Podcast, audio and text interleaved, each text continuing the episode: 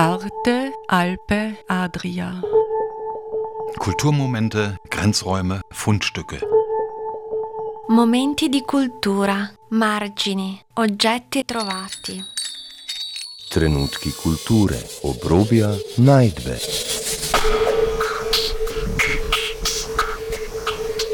Ein Kulturmagazin von Dagmar Trauner.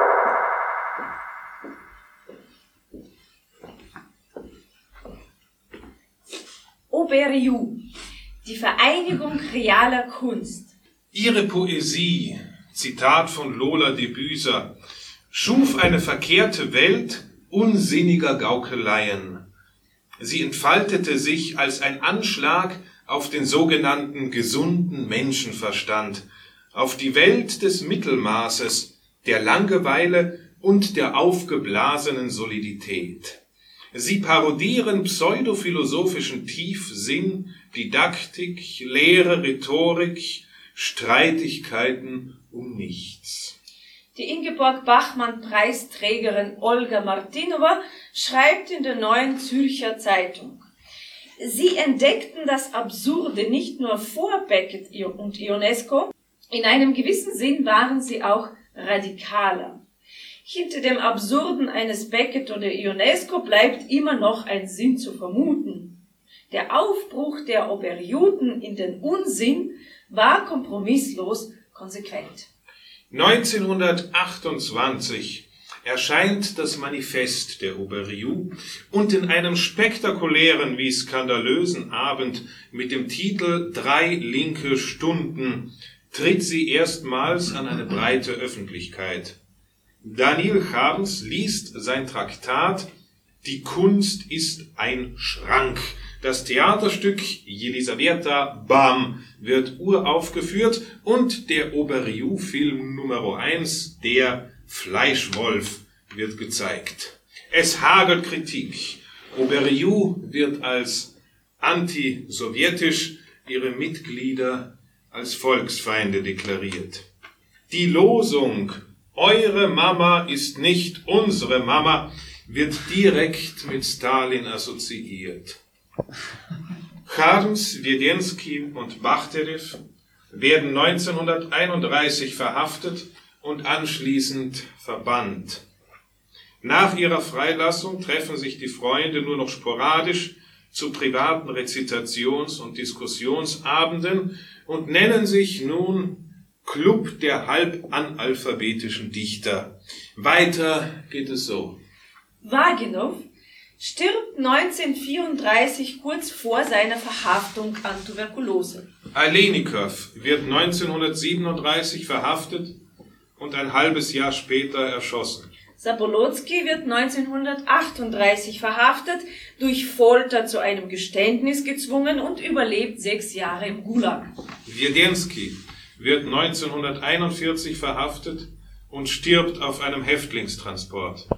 Levin und Lipavsky sterben 1941 an der Leningrader Front. Charms wird 1941 verhaftet und verhungert 1942 in der Gefängnispsychiatrie. Wladimirow ertrinkt.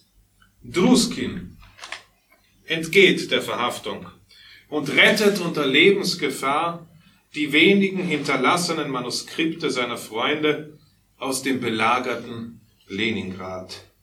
Ab 1988 werden sie wieder gedruckt. Dieses Stück, Das Leben ist ein Schrank, haben wir 2010 uraufgeführt. 2022 haben wir es aus folgendem Anlass wieder aufgenommen. Im Februar dieses Jahres wurde Serafima Saprikina, Russischlehrerin an einem St. Petersburger Gymnasium, zur Kündigung gezwungen, als sie ihren Schülerinnen Werke von Auberliou vermittelte. Die Position der Schuldirektion lautete, die Oberjuden waren Volksfeinde und faschistische Kollaborateure und wurden vom NKWD zu Recht verfolgt. Das war ein Ausschnitt aus der Plottmontage Das Leben ist ein Schrank von WADA, dem Verein zur Anregung des dramatischen Appetits. Liebe Hörerinnen und Hörer, Arte Alpe Adria Kulturmomente führt Sie diesmal ins Ventil, dem neuen Kulturraum am Kardinalsplatz in Klagenfurt. Ich spreche mit dem Wadaisten Felix Strasser über die Aktualität eines fast 100 Jahre alten russischen Theaterstücks der Gruppe Auberjou sowie über die Ära der großen Sprachlosigkeit im gegenwärtigen Russland. Auberjou, die Vereinigung der realen Kunst, war eine Avantgarde-Bewegung im Leningrad der 1920er Jahre und kann als Vorläuferin des absurden Theaters gesehen werden. Die Vereinigung wurde 1930 verboten und ihre Mitglieder verfolgt.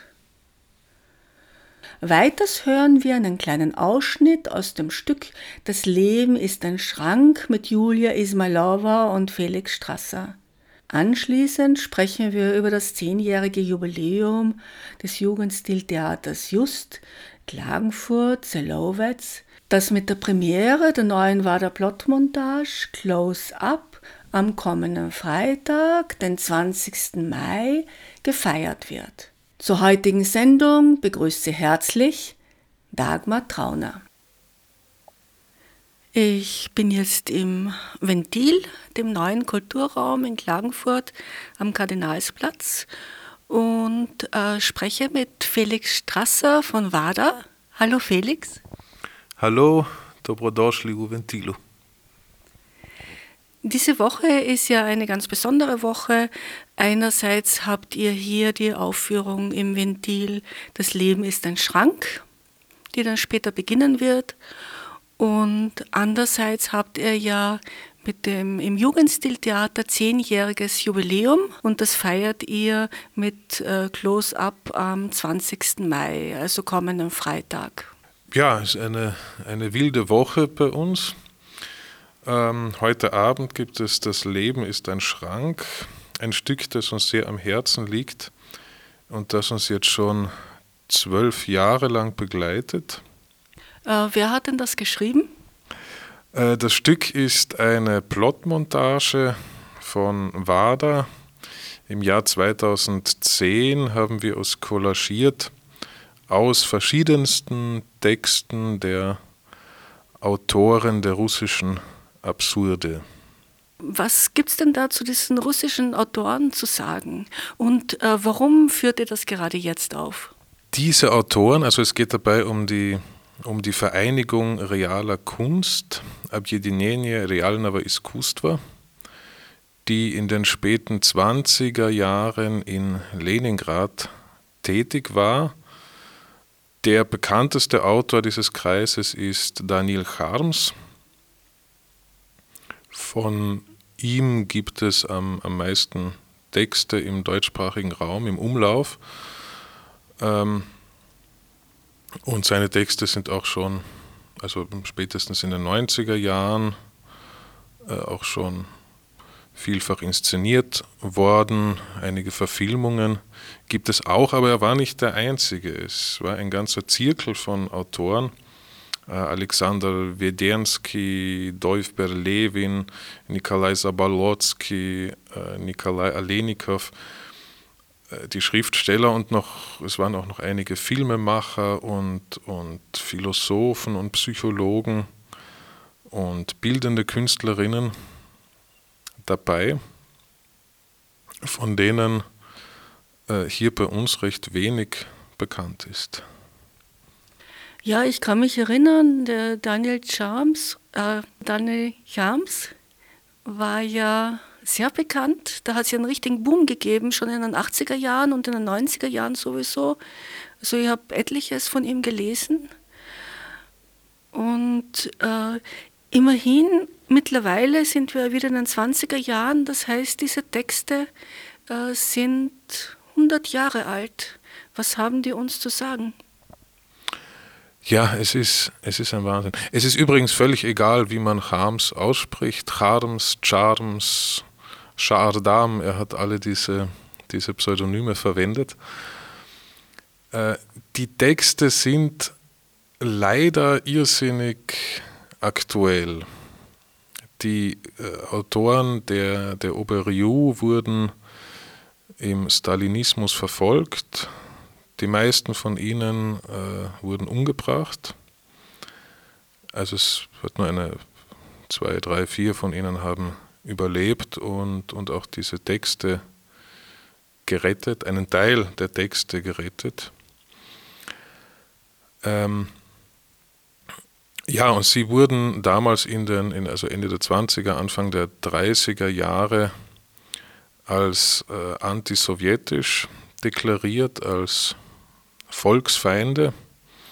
Es gab überhaupt nur einen größeren öffentlichen Auftritt, wo sie alle gemeinsam einen Abend gestaltet haben und äh, dieser Abend war ein, ein Skandal, ein, ein Eklat äh, da waren zum Beispiel Losungen an der Wand angebracht wie Eure Mama ist nicht unsere Mama, was äh, sofort mit Stalin assoziiert wurde. Und Warum wurde das mit Stalin assoziiert? Ja, naja, Stalin, die, die Mama des Volkes. Ne? Ähm, Ja, und äh, die, also einfach das, das Genre der Texte, die Art, wie sie geschrieben sind, schon dieser viele Unsinn, Spitzfindigkeiten, äh, Parodien, mystischer Schnickschnack, das passte so überhaupt nicht in die Doktrin des Sozialismus. Äh, sie wurden als dekadent verschrien und auf grausigste Weise verfolgt. Und jetzt, 100 Jahre später, sieht es leider wieder ähnlich aus. Also der Grund, warum wir dieses Stück gerade jetzt wieder, wieder aufführen, ist der, dass äh, kurz nach Ausbruch des Krieges äh, gab es den Fall, eine Russischlehrerin an einem St. Petersburger Gymnasium, äh, die heißt, ich habe auch den Namen, sie heißt Serafima Sabrikina. So. Die wurde zur Kündigung gezwungen, weil sie ihren Schülerinnen äh, die Texte der Oberriu näher gebracht hat. Äh, die Position des Direktoriums war oder ist, äh, die Autoren der Oberriu sind, sind Volksfeinde, faschistische Kollaborateure, das war die Begründung, und wurden vom NKWD zu Recht verfolgt. Ja, äh, ich habe das letzte Mal, wann war das so? Äh, voriges Monat, habe ich ja mit der Julia gesprochen. Und also mit der Julia Ismailova von WADA mit der du ja zusammenarbeitest, deine Frau. Äh, und da haben wir eben auch darüber gesprochen, ähm, dass im Grunde die Lage der in Russland verbliebenen Künstler und Künstlerinnen eigentlich eine sehr schwierige ist, äh, die gegen das Regime sind.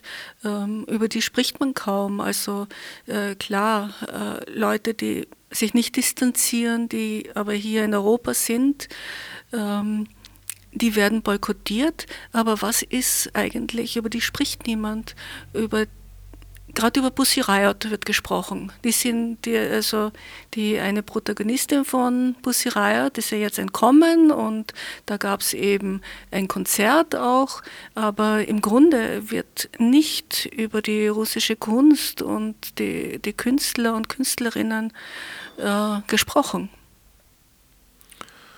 Ja, leider. Also es gibt, es gibt viele äh, kritische Künstlerinnen und Künstler. Ähm, wer es irgendwie schafft, äh, ist ins Ausland gegangen. Mittlerweile ist das fast unmöglich. Ähm, leider, also ja, es ist ja auch ein großes Land und will man jetzt unbedingt ins Ausland gehen, wo man auch die Sprache nicht kennt, also praktisch ins Exil gehen. Äh, wie das natürlich schon passiert, wenn man halt flüchten muss, aber, aber ich denke mir, viele werden auch vielleicht in den Untergrund gehen oder sich in Selbstzensur üben, weil sie halt ihr Leben auch nicht einfach so verlassen wollen. Äh, ja, ich denke, dass jetzt einmal eine oder eine, eine Ära der großen Sprachlosigkeit es gibt oder gegeben hat. Also die Künstler, die ich etwas verfolge, vor allem Musiker und so, die sind, also die sind tatsächlich alle im Ausland mittlerweile.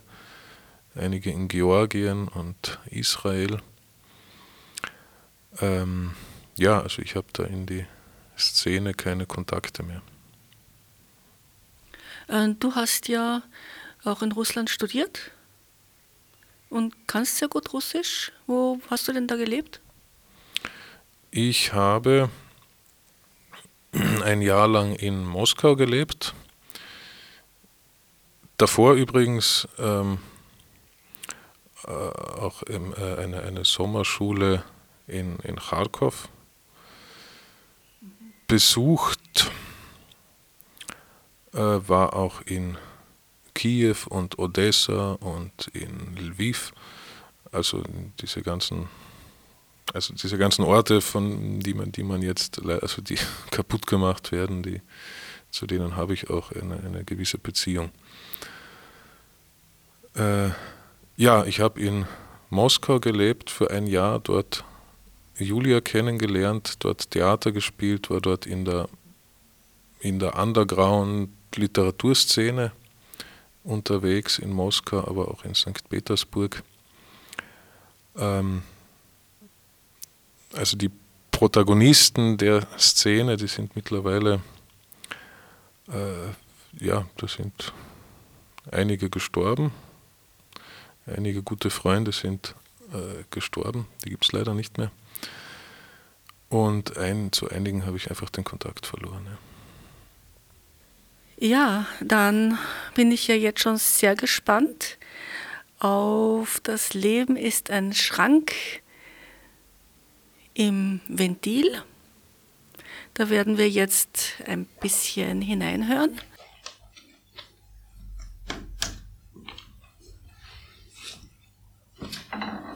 Es war einmal ein Mann. Er hatte keinen Koffer. Und deshalb verwahrte unser Held seine wenigen Habseligkeiten in einem irdenen Topf. Aber einmal passierte ihm diese Geschichte.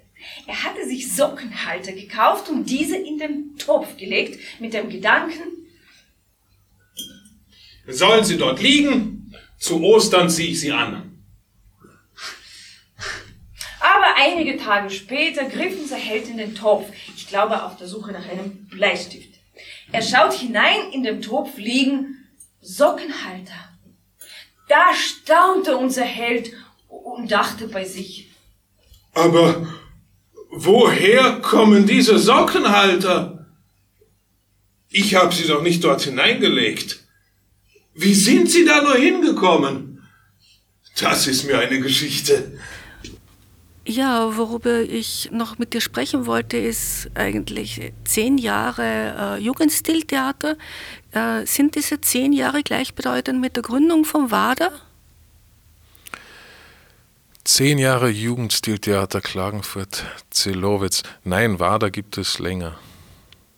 Mit WADA sind wir jetzt im 18. Jahr. Genau, das ist, ja, wir werden nicht jünger. Im Februar 2012 haben wir das Jugendstiltheater eröffnet. So viel weiß ich noch. Die erste Produktion, die wir dort gespielt haben, war Eis, Polfahrerliteratur. Hat das damit zu tun, dass es vorher ein Eissalon war? Also kurzzeitig? Es hat in erster Linie damit zu tun, dass es nicht beheizbar ist. Oh ähm, Ach so, weil es im Februar war. Das heißt, es war ziemlich kalt. Ja, es war, es war ziemlich kalt. Also, und es ist im Winter einfach richtig kalt dort. Äh, es, es pfeift auch durch alle Ritzen, also man kann den, diesen Ort gar nicht richtig aufheizen. Außerdem ist es ähm, veranstaltungstechnisch, äh, dürfen wir auch während einer Vorstellung gar keine Heizung dort laufen lassen. Äh, daher spielen wir dort im Winter eben oder haben wir bislang dort im Winter immer Produktionen gespielt, wo die Kälte dazugehört zur Inszenierung. Verstehe, das ist natürlich ein guter Ausweg, eine gute Lösung. Äh, ja, und nun spielt ihr Close Up. Das ist äh, nach Texten von Ron Badgett und Paul Auster. Paul Auster kennst du ja, hast du mir mal erzählt. Und beziehungsweise er hat irgendwie ein Faible für euch. Äh, so euphorisch würde ich es jetzt nicht ausdrücken. Äh, das Stück Close-Up hat eine, eine recht lange Geschichte. Es ist ja seit 2018 ist es fix und fertig. Ähm, wir konnten das aber nicht aufführen, weil uns die Rechte fehlten. Und als wir die dann bekommen haben, kam Corona. So. Mit Paul Oster war das äh, anfangs recht kompliziert. Äh, der Verlag, der diesen Text, den wir verwenden, das ist Augie Wrens Christmas Story.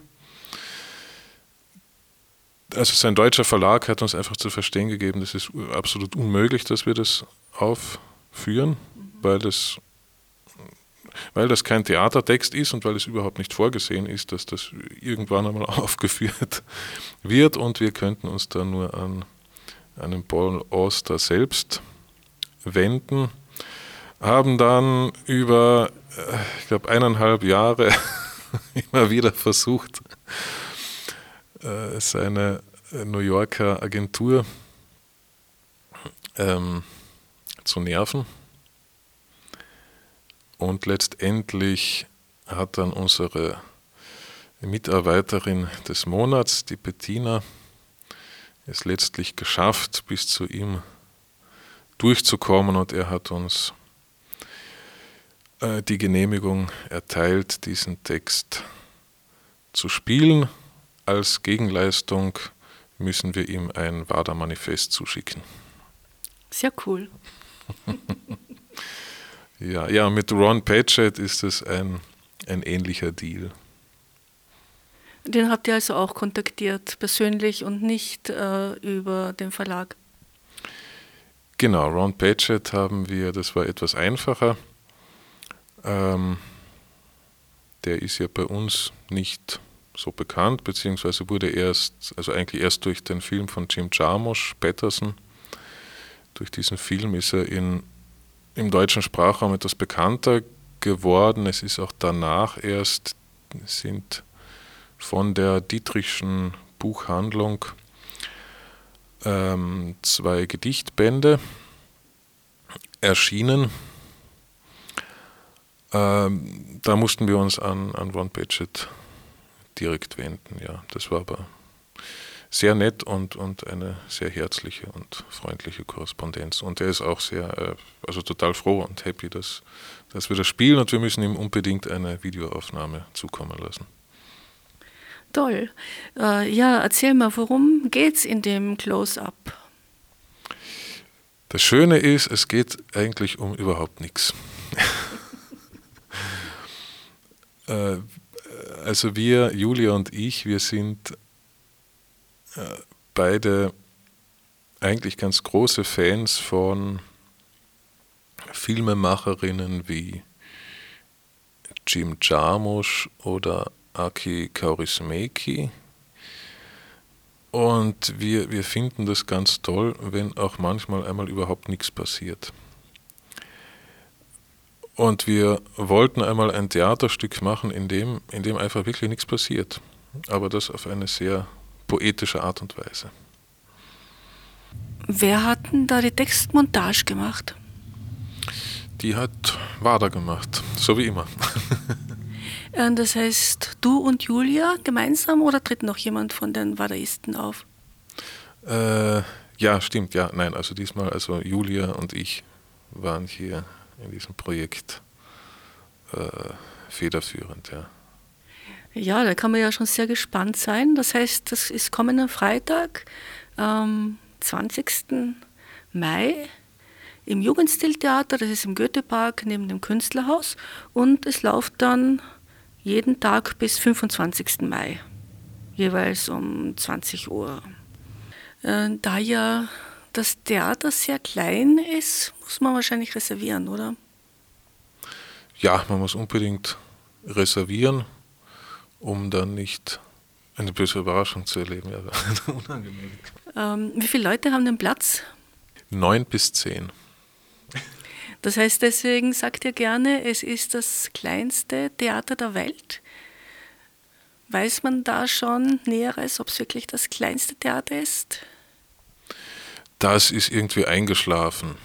Während Corona äh, Guinness dürfte da auch intern irgendwelche Probleme haben. Das wissen wir nicht so genau, aber es ist, da geht irgendwie nichts weiter. Also du meinst jetzt das Guinness Buch der Rekorde, wo es nicht weitergeht. Genau, ja, ja. Ich danke dir, Felix Strasser, für das Gespräch. Ja, ich danke auch und wünsche gute Unterhaltung. Danke sehr. Sie hörten ein Gespräch mit Wader und einen kleinen Ausschnitt aus ihrem Stück Das Leben ist ein Schrank. Besucht habe ich Wader bei ihrer Aufführung im neuen Kulturraum Ventil. Gestaltung der Sendung Dagmar Trauner. Arte, Alpe, Adria. Kulturmomente, Grenzräume, Fundstücke. Momenti di cultura, margini, oggetti trovati. Trenutki kulture, obrobja, najdbe.